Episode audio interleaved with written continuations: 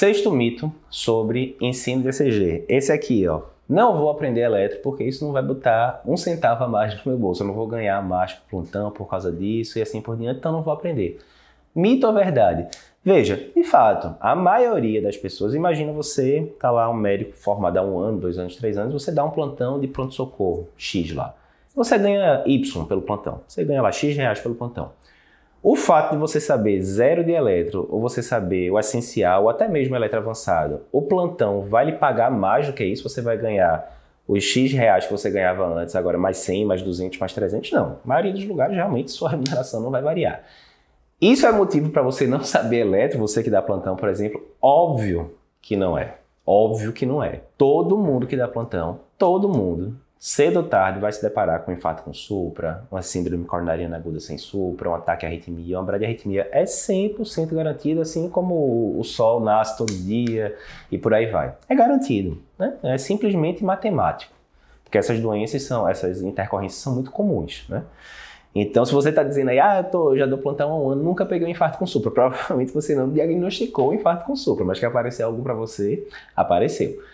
Então, é óbvio que nem tudo na vida é dinheiro. Então, quanto é que você pagaria, né, se você pudesse dar lá seu plantão tranquilo que você está fazendo tudo certinho? Né? Invertendo a pergunta. Não, tudo bem, eu posso não ganhar um real mais para isso, mas quanto custa a minha, a minha paz de espírito de saber que eu fui lá para o plantão e fiz as coisas todas certinhas? Ou, não, vi lá um paciente que estava com a doutorada, que eu fiz um eletro, sinceramente fiquei em dúvida se aquilo era, ali era um infarto ou não, e empurrei com a barriga. Mandei ali um WhatsApp para um amigo meu perguntando o que, é que ele achava, ele não respondeu. Deixei a troponina, é, esperar o resultado da troponina para ver. Quando eu vi, quatro horas depois saiu o resultado da troponina estourado. Eita, eu achava que era um infarto com supra, agora tá cara que é mesmo, que a troponina veio pipocadíssima, 100 vezes o valor da normalidade. Tá certo isso? Óbvio que não tá. Você não deve esperar resultado de troponina para tratar um infarto com supra, né? A gente já falou aqui, para cada um minuto que você atrasa a reperfusão no infarto com supra, o paciente perde 11 dias de vida. Se você demorou 4 horas esperando troponina, quanto tempo de vida esse paciente não perdeu, né? Em média. Então, nem tudo na vida é dinheiro. Né? Você ter segurança de você estar tá lá no seu plantão e você conseguir diagnosticar um infarto, uma arritmia, com tranquilidade, você ter a segurança de que você está fazendo o melhor para o seu paciente, né? Seguindo a regra de ouro, né?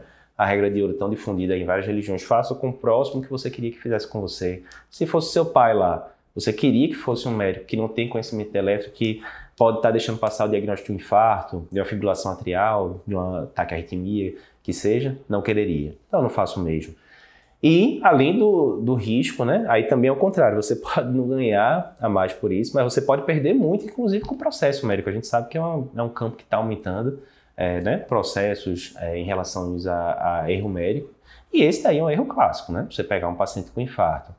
Muitas vezes, quantas vezes, quantas vezes eu já não vi isso? O paciente tem um eletro inicial de um serviço primário, claramente com supra DCT, ninguém faz nada, ou porque não teve a segurança de diagnosticar, ou até achou que era, mas não tinha aquela, aquela segurança suficiente para trombolizar o paciente, assumir o risco que pode acontecer, sangramento, etc. Tal. Então a pessoa não tinha ali segurança para seguir o que as, as, diretrizes falam. E aí muitas vezes esse paciente chega para a gente, no hospital universitário já dois, três dias depois, você pega aquele eletro, putz, acabou a onda R na parede anterior toda, né? O paciente ficou com ciência cardíaca, a fração de ejeção foi lá para baixo. Quantas e quantas e quantas vezes eu não vi esse cenário? Ao longo desses últimos 10, 15 anos. É muito comum, né? Então, essa história de que não vou aprender eletro, porque não vou ganhar um centavo a mais por isso, é uma análise muito rasa, nem tudo na vida é dinheiro, e do outro lado, você pode perder muito por, pelo fato de não saber eletro e dar um plantão se submetendo né, a uma situação que você deveria dominar e não está dominando. Então, fica ligado nisso.